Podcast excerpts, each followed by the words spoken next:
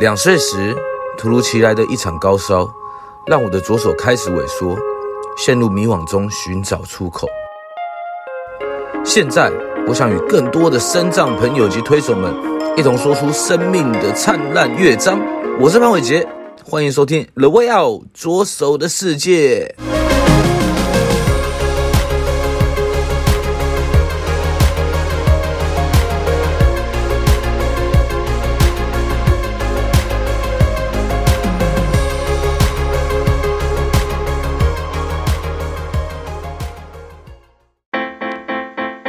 本集由台北市文化局补助播出。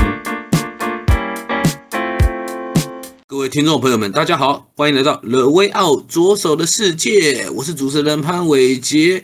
今天来到 EP 三十哦，那这一集我们要谈的是什么？我们要谈的是一位视障的帕奥的一位运动田径运动选手来到我们的节目，他叫做梁耿静。梁耿静可不可以先跟大家做一个自简单的自我介绍？Hello，大家好，我叫梁耿静。OK，耿静好，耿静好。那我们可不可以先跟耿静聊一下，就是你的身体状况到呃大概是什么样子呢？嗯，我是先天性黄斑部病变，嗯、对，然后目前视力大概是零点零一左右，然后就是白天会比较畏光，出门的话就必须佩戴这个白手杖，对，嗯。那晚上视力会稍微好一点，对，目前的状况是这样子，嗯、对。OK，那你这样子的话，那在成长过程之中是从小就这样吗？还是说是什么时候发生的？诶、欸，是慢慢退化了，嗯，嗯，慢慢退化。国中之后有感觉比较明显的退化，嗯嗯，然后在行动上面就会常常怎么讲？嗯，常常会撞到东西啊，或者是，呃，像像国小的话，我还稍微可以躲避球，我还可以接到球，OK，那种那种大小。但是到国中之后就可能没办法、嗯、啊。篮球打篮球还可以，嗯嗯，篮、嗯、球这些都还 OK。那这是一段期间呐、啊，那视力大概在三十四岁，我现在四十岁了，在三十四岁左右的时候又，又又再经历过一次退化。那这次就退了，就比较严重了。像三十四以前以前的话，我小心一点，还可以在操场上这样子跑步。如果说速度不要太快的话，不要突然有人冲出来的话，像慢跑啊这样子做操这些，我可以自己一个人。嗯嗯，对，除非就是操场上有些障碍物啊，比方说那个栏架啊或者是。起跑架这样子摆在中间的话，不注意有可能会踩到或者是撞到。嗯、但是基本上如果有人的话，我还还稍微可以反应的。但是现在以现在的就是三十岁之后，三十四岁之后，就是经过那一次比较严重的退化，那现在出门的话就没办法自己一个人这样运动。对。哦，那这样子的话，要需要老婆陪吗？还是说需要有人陪你这样？就需要有。旁边要有，如果说我要运动的话，就旁边需要有教练帮我们注意一下环境。比方说跟我们讲说哪个跑道现在可以跑，对，然后突然有人切进来的话，他可以吹哨子，就是警告我们一下，然后我们就把速度放慢。对，嗯嗯嗯，原来是这样子去克服的。对，okay. 那。那你这样子从小有没有遇到什么低潮？就是因为你这样从小长大，其实是慢慢的退化，会不会有突然有一天会觉得说，哎、嗯，自己怎么会变这样子？我觉得国中啊，国中那那个时间会比较低潮一点。就是国小的话，因为视力还稍微还可以，课业压力也、嗯、也是没那么重啊。对，说实在，那时候就是还玩的蛮开心的嘛，因为没什么课业压力，然后。嗯，可以参加一些活动，像我在国小有打剑道啊，然后也参加田径队这样子。对，哦、你这还可以打剑道？对啊，我那时候还可以稍微看得到，没有看得很清楚啦，没办法像他们细微动作看得很清楚，大概大概动作可能那个时候竞争也没那么激烈，因为大家都小朋友嘛，嗯，就是比较属于就是半休闲半半比赛的这种性质啦。所以还还打的还可以啦，对，嗯，嗯，然后就是上国中就是稍微有点退化嘛，然后就感觉那个时候就是经过一个就是怎么讲青春期嘛，就是个性跟怎么讲同才之间的相处会慢慢就是呃比较成熟，但是我发觉就是我自己适应那种环境没办法那么迅速。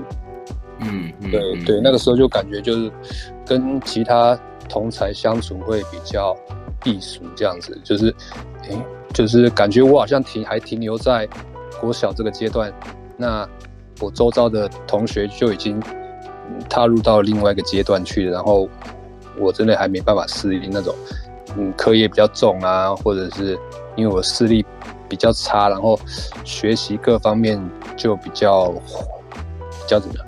嗯，比较缓慢了。对对对，嗯。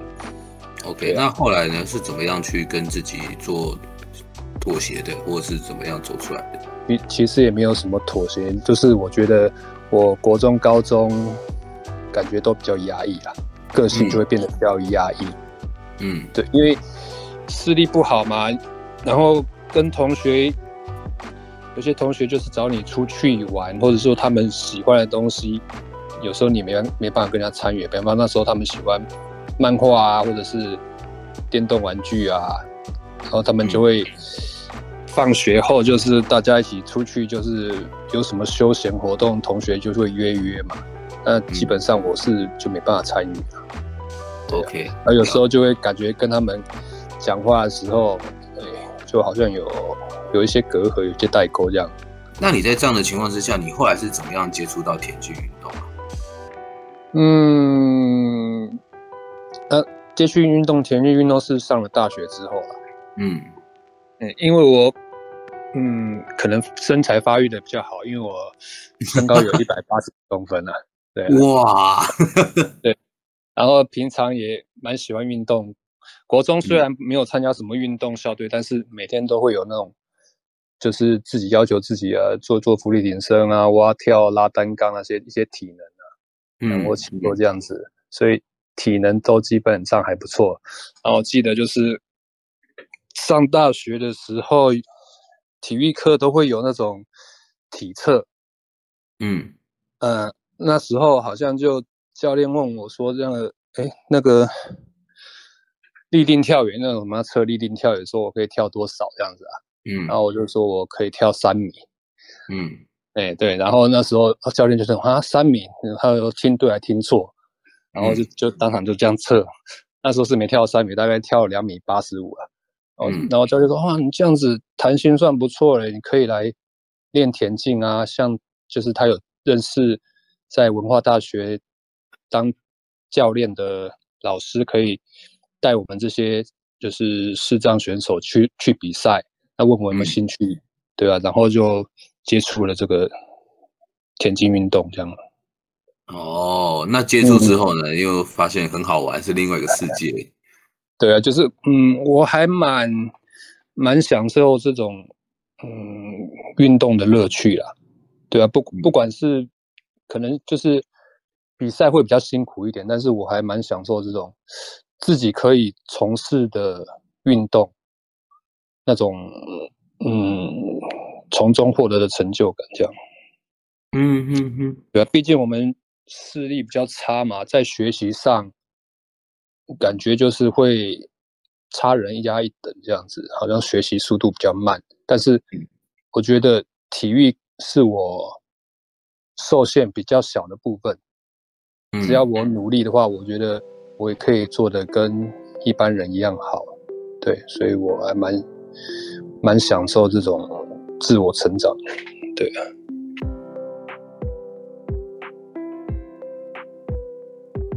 本节目由翻转影像及辉洪开发制作播出。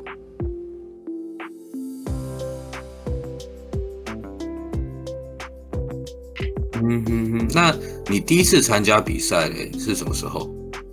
嗯，是我刚，哎、欸，是我大二的时候，那时候参加，那，那时候参加那个。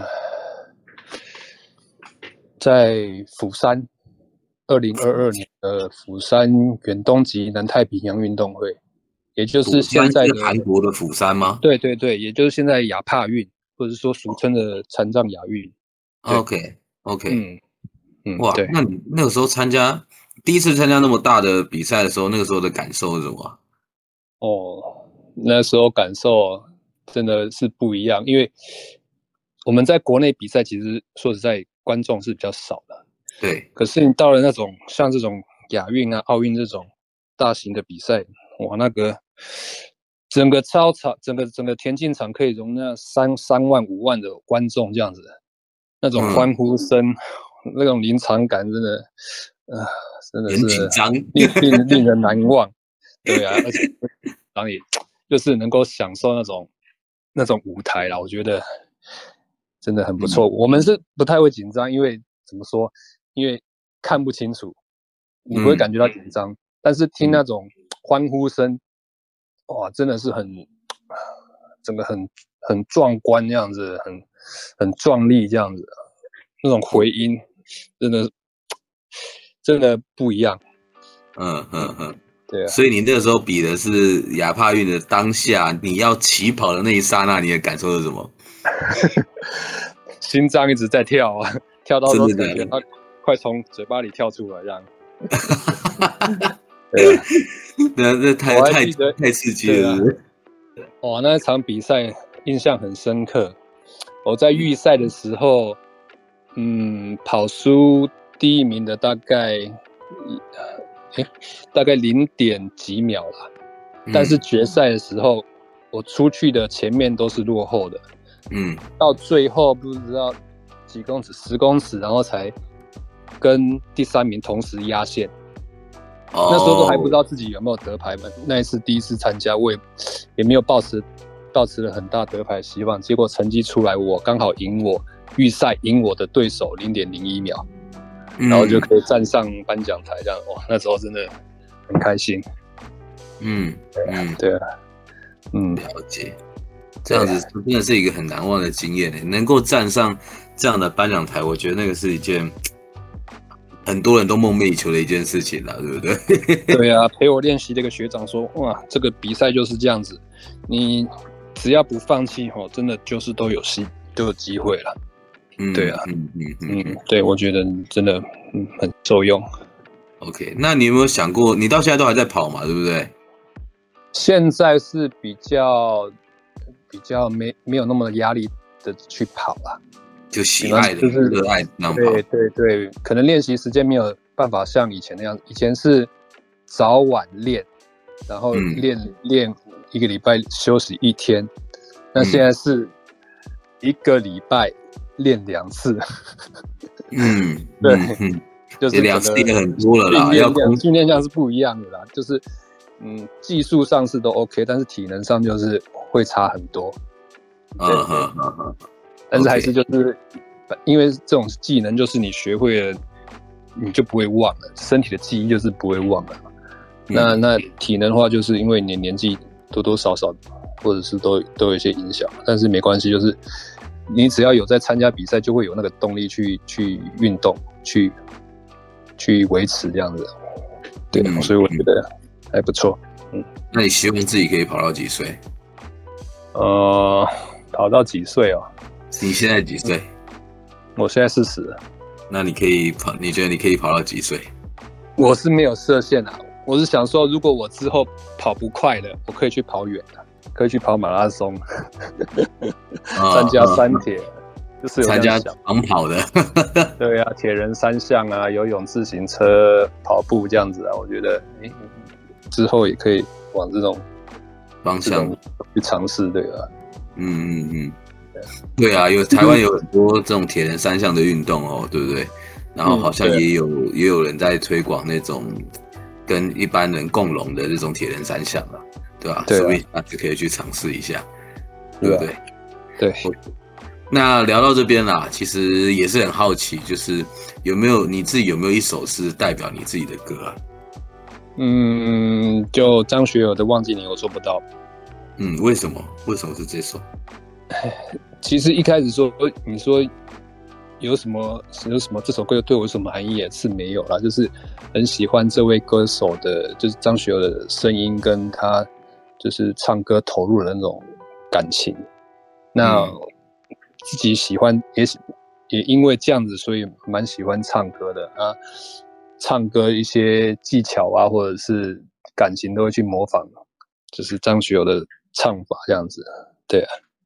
嗯哼哼，所以纯粹就是爱、嗯、爱他的这种爱他的歌，所以就是对，纯粹就是喜欢他那种声音，那种那种唱歌的感情这样。嗯，OK，那其实我们也知道你的呃，一般的你正常的职业会是一个专业的按摩师啊，对不对？嗯，那你跟这样子跟田径上面有没有什么连接啊？会不会边按摩说，哎，突然跑个一圈，然后再回来按？嗯，我觉得比较有关系的是，嗯，我们比较知道，比方说客人跟你讲说他做了什么运动，那他那边运动那边的肌肉，呃，不舒服，那我们有这个运动的背景，我们就会了解说，哦，你做了什么运，什么动作，可能你就是后腿的筋很酸痛啊，可能你跑步的时候有比较在后勾啊，一些比较不好的动作出现。才会出现这些运动伤害，嗯，对，那我们就可以就是给他一些建议，然后也可以针对他的肌肉，就是嗯比较能够掌握他不舒服的地方啊，可以帮他们处理这样子，对，哦，所以真的也是结合了运动员的思维，然后结合了真正的结合到自己的工作上面的，对不对？对对对，OK，那。嗯这样子，其实我们我也很好奇啦，就是你现在也四十岁嘛，那其实也还在跑步。那如果你今天写一封信给十年后的自己，你会写什么样的信呢？嗯，我是希望能够勉励自己，嗯嗯，不管之后的日子还有就是还有多么漫长，那我希望我都能够。对一些新的事物，就是有好奇心，嗯，因为我发觉就是人啊，可能会因为年纪的成长，就是慢慢对许多事物，就是怎么讲，失去那种好奇心，失去那种动力，嗯，就比方说像我们视力视力比较差的人嘛，所所能够，所能够怎么讲，嗯。本身有的能够有的兴趣就已经很少了，嗯，对。那随着视力又不断的退化，那你在这个漫漫人生之后，你一定要找一些你想要做的事情，嗯嗯，对，你能够陶冶你自己的心心情，这样子，我觉得日子才才过得下去。对，嗯嗯，对，所以我希望我说我能够一直就是去探索有什么新的事。探索有什么新的事物可以，我可以多去尝试，让生活能够丰富，这样子能够一直保持一个心。对，哦，太棒了！对，对我们，我们竟然连帕奥国手都当上了，然后也当了一个专业的按摩师，然后哎，竟然还对人，嗯、我们还是对人生有很多的向往，跟很多的不同的想要尝试的。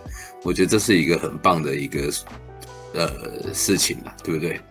对，其实成就这种东西，真的就是过了你就要放下。嗯，人其实就是一直在往前走，你不可能就是过了很久还是告诉别人说，呃，我以前怎么样多么辉煌啊。我觉得那都那都其次啊，你努力到努力到那个时候结束了，你的人生就要重新开始了。嗯，你不能说啊，一直说啊，我以前怎么样，一直一直。